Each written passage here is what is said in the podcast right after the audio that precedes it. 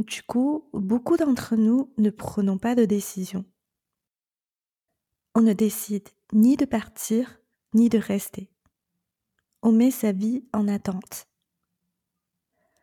On pense que c'est plus facile. Si on ne bouge pas, on fait mal à personne. Il n'y a pas de conséquences. Mais c'est là qu'on se trompe. L'indécision a des conséquences. Il y a un prix à payer pour rester indécis.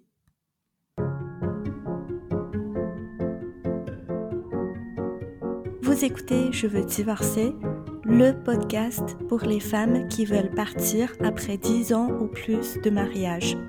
Je suis Azaren, coach en séparation. Chaque semaine, je vous donne des outils simples et précis qui vous aideront à avancer sereinement dans vos réflexions et vos démarches pour être enfin libre et vivre en paix.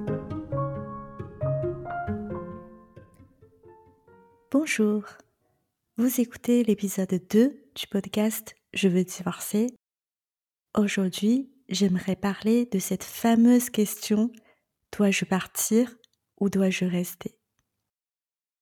Alors, ça fait combien de temps que vous vous faites harceler par cette question? Ça fait combien de temps que cette question vous préoccupe? Jour et nuit, peu importe ce que vous faites. C'est une grande décision, certes. Il ne faut pas décider sur un coup de tête. Mais si ça fait des mois ou même des années que vous vous posez cette question, je pense qu'il est temps de dire stop. Il est temps de prendre une décision et avancer dans la vie. Le but de cet épisode, c'est de vous aider à prendre cette décision. Je vais d'abord vous expliquer pourquoi il faut prendre une décision. On croit que si on ne prend pas de décision, il n'y a pas de risque. Mais c'est faux il y a un prix à payer pour rester indécis. Comment je le sais? Parce que je l'ai payé ce prix. Et je l'ai payé très cher. Je ne veux pas que vous fassiez la même chose. Ensuite, on va parler des trois mythes autour de cette décision. On va essayer d'éliminer la confusion et balayer un peu vos doutes. Et à la fin, je vais vous dire comment faire pour euh, passer à l'action, ok? Alors, partir ou rester? C'est une décision très difficile à prendre. Surtout si ça fait dix ans ou plus qu'on est ensemble, et surtout si on est marié et on a des enfants. Du coup, beaucoup d'entre nous ne prenons pas de décision on ne décide ni de partir ni de rester. On met sa vie en attente. On pense que c'est plus facile. Si on ne bouge pas, on fait mal à personne. Il n'y a pas de conséquences. Mais c'est là qu'on se trompe. L'indécision a des conséquences. Il y a un prix à payer pour rester indécis. D'abord, il y a la souffrance. Winston Churchill a décrit le processus de la prise de décision comme un long chemin d'agonie. Une décision non prise, c'est un peu comme une dette. On y pense sans cesse. Ça consomme énormément notre énergie. Et si ça continue, ça peut agir sur notre humeur, notre sommeil, notre santé physique et mentale. Non seulement notre indécision cause de la souffrance à nous-mêmes, mais ça peut aussi causer énormément de souffrance à notre conjoint. Il y a une femme qui avait dit à son mari qu'elle voulait le quitter, mais pendant un an elle restait. Elle pensait que en restant, elle évitait de faire mal à son mari. Mais en réalité, son mari était terrifié chaque jour en pensant que c'était peut-être le dernier jour qu'elle restait à son côté. l'indécision de cette femme a fait prolonger la souffrance à elle-même et à son mari en même temps. Un autre prix à payer pour rester indécis, c'est le temps perdu. Nous croyons que nous avons tout le temps devant nous. Mais le temps que nous avons pour vivre sur cette terre est très limité. Chaque jour compte. En fait, nous n'avons aucune idée il nous reste combien de temps pour vivre. Je veux dire, je, peux mourir demain ou la semaine prochaine, qui sait. Donc, je n'ai vraiment pas le temps à perdre en mettant ma vie en attente et pas la vivre pleinement. Parce que tout le temps qu'on a pris pour réfléchir à cette question, on ne l'utilisait pas à améliorer sa vie actuelle, ni à construire une nouvelle vie. On rate les opportunités qui se présentent dans un côté comme dans l'autre. On ne profite ni d'une vie en étant marié, ni d'une vie en étant non marié. Et 5, 10 ou même 20 ans peuvent passer comme ça, dans la stagnation, l'insatisfaction, dans la souffrance. Et avec tout l'argent du monde, on ne peut pas acheter les années perdues. Je ne sais pas si vous connaissez Darren Hardy. Il a écrit le livre The Compound Effect et c'est un success coach qui est très connu aux États-Unis. Moi, j'aime beaucoup ce qu'il a dit sur euh, l'indécision. Il a dit Est-ce que tu sais qui a tué tes rêves? Eh bien, cette personne, c'est toi. Est-ce que tu sais avec quelle arme tu as tué tes rêves? Eh bien, cette arme, elle s'appelle l'indécision. Il a aussi dit que l'indécision, c'est bien pire qu'une mauvaise décision. Parce que une mauvaise décision nous pousse à avancer et nous permet d'apprendre. Alors que l'indécision nous emmène nulle part. Ok, maintenant que vous savez qu'il est indispensable de prendre une décision, on va parler et essayer de déconstruire les trois mythes autour de cette décision pour euh, vous faciliter les choses. Le premier mythe, c'est qu'il y a une bonne et une mauvaise décision. Quand on se pose la question, dois-je partir ou dois-je rester? On s'imagine qu'il y a une bonne et une mauvaise réponse.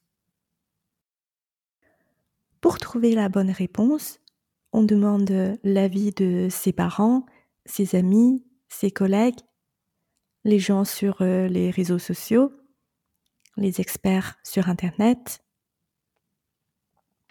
Mais si vous posez la question à 10 personnes, les 10 personnes vont vous donner une réponse basée sur euh, leur opinion, leurs valeurs et leur euh, expérience à eux, qui n'ont peut-être rien à voir avec les vôtres. Par exemple, si vous me posez la question, je vais vous dire, mais oui, vous devez partir. Parce que moi, je suis partie et je suis heureuse. Mais ça, c'est juste basé sur euh, mon expérience à moi, jusqu'à maintenant. Il y a quelques jours, une femme me dit J'ai tout foutu en l'air et ça me rend même pas heureuse. Je suis sûre que si vous posez la question à elle, elle va vous dire mais non, non, non, non, non, ne partez pas. Sinon, vous allez regretter plus tard comme moi.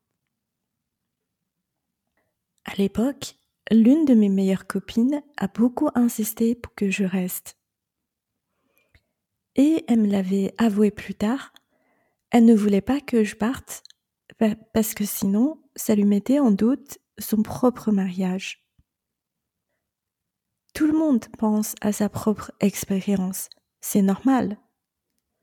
Mais c'est dommage de prendre une décision aussi importante basé sur euh, l'expérience de quelqu'un d'autre. Pour trouver la bonne réponse, on s'attend, on s'attend aussi à avoir un, vous savez, le fameux déclic. On s'attend que la bonne réponse nous tombe dessus.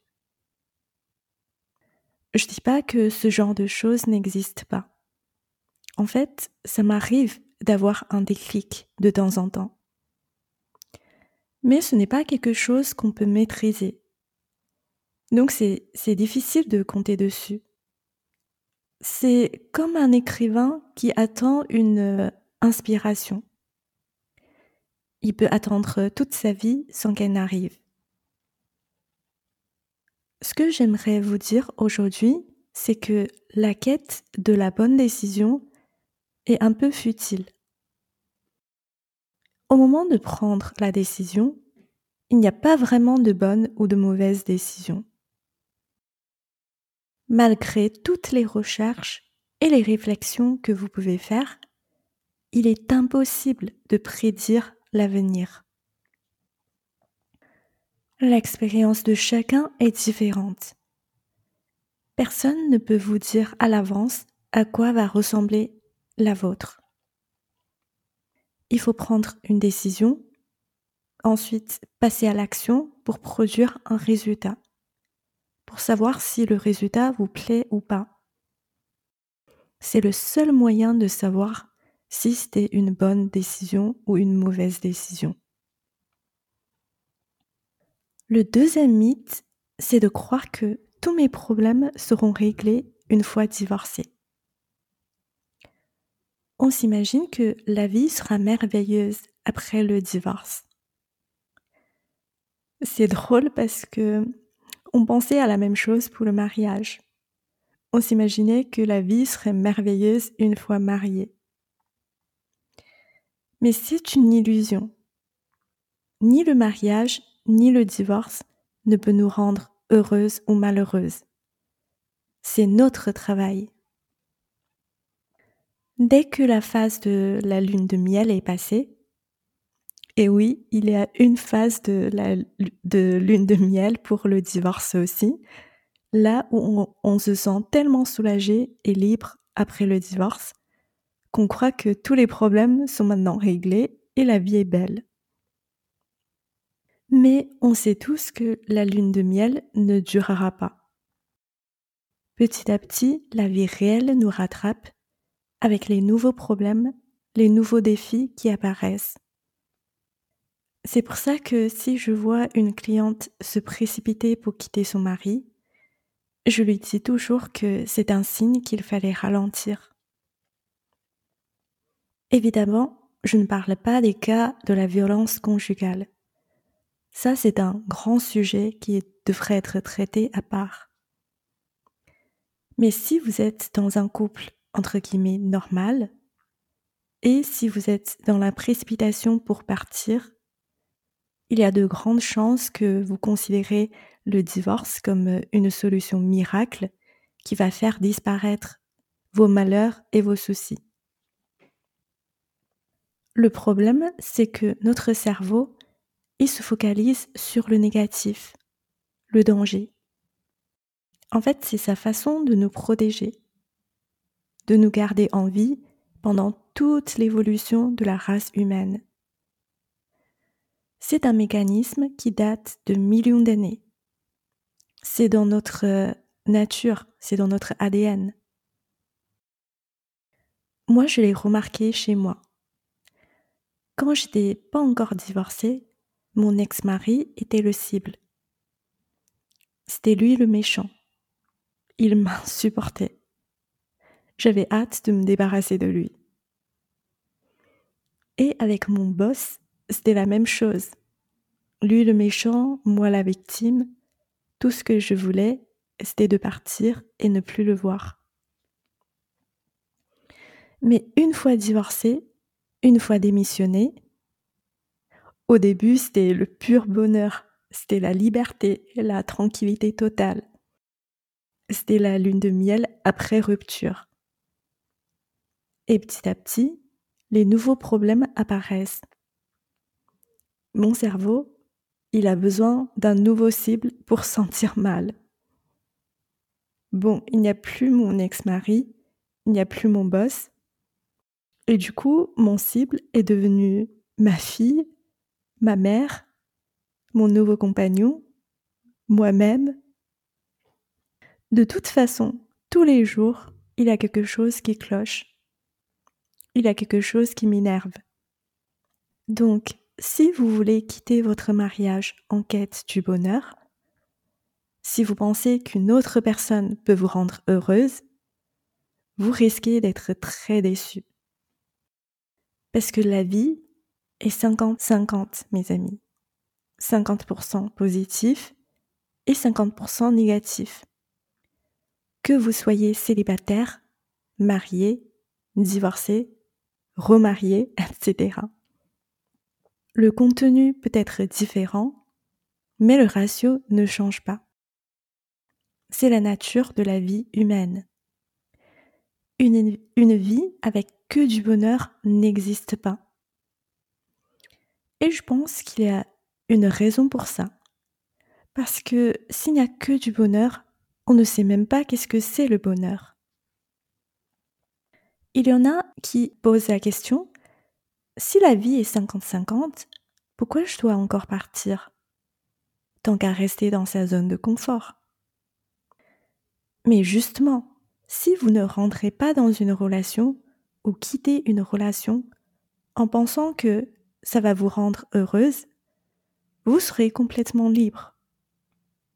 Vous êtes libre de rester parce que vous avez envie de rester et vous êtes libre de partir parce que vous avez envie de partir, c'est tout. Le troisième mythe, c'est que si je décide de partir aujourd'hui, je risque de regretter plus tard. Alors, d'abord, vous pouvez sentir le regret dans un sens comme dans l'autre. Vous décidez de partir, cinq ans après, vous pouvez effectivement vous dire je n'aurais pas dû partir. Et si vous décidez de rester, cinq ans après, ça se peut que vous voulez de nouveau partir. Et là, vous allez dire, mais j'aurais dû partir plus tôt. Là, j'ai perdu cinq ans. D'ailleurs, c'était exactement ce que je me suis dit. Donc, peu importe ce que vous décidiez aujourd'hui, vous aurez du regret. Alors, comment faire? Vous pouvez soit vous poser la même question que Jeff Bezos s'était posée avant de quitter son boulot bien payé pour se lancer dans la création d'Amazon. Vous imaginez, le site Amazon à l'époque, c'était juste une idée dans sa tête. C'est fou quand même. Bref, il s'est demandé qu'est-ce que je vais regretter le, plus? Quand je serai dans un lit d'hôpital juste avant de mourir. Je vais regretter d'avoir pris le risque et ne pas réussir, ou je vais plutôt regretter de n'avoir jamais eu le courage d'essayer? La réponse était très claire pour lui. Il a su tout de suite qu'il allait regretter à mort de ne pas avoir essayé et du coup de ne jamais savoir s'il était capable ou pas. Une autre façon pour euh, éviter le regret, c'est de décider de rester pendant trois mois et de vous engager à tout faire pour que votre mariage remarche. Et puis, au bout de trois mois, si vous voulez toujours partir, vous pouvez partir l'esprit tranquille en sachant que vous avez tout fait pour sauver votre couple.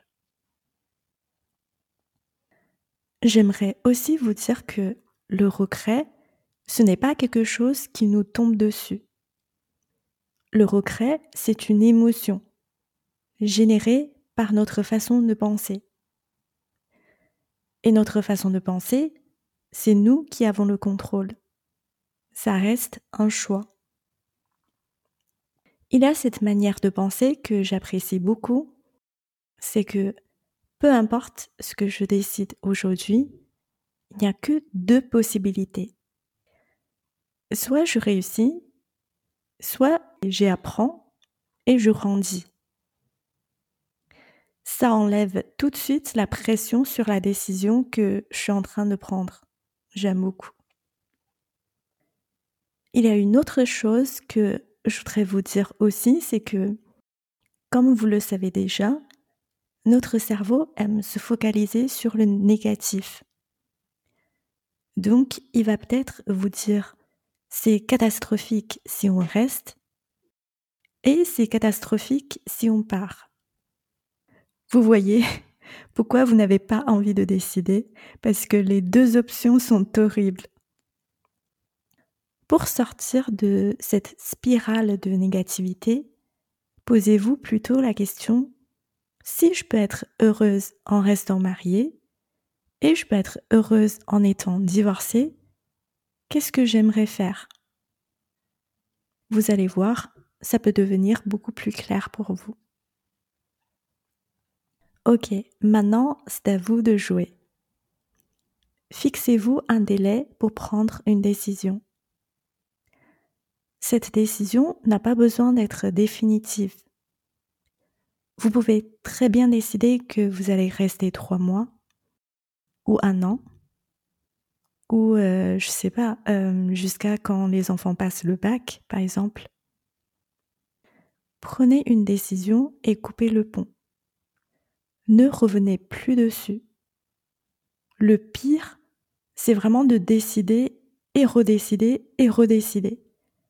C'est vraiment une perte de temps complètement inutile. Ça crée énormément de souffrance pour rien. Prenez une décision, faites-vous confiance, soutenez-vous quoi qu'il arrive. À partir de maintenant, gardez une seule idée en tête, c'est que comment je peux faire pour rendre cette décision la meilleure décision que j'ai jamais prise? Merci de m'avoir écouté et on se revoit dans un prochain épisode de Je veux divorcer. À bientôt les filles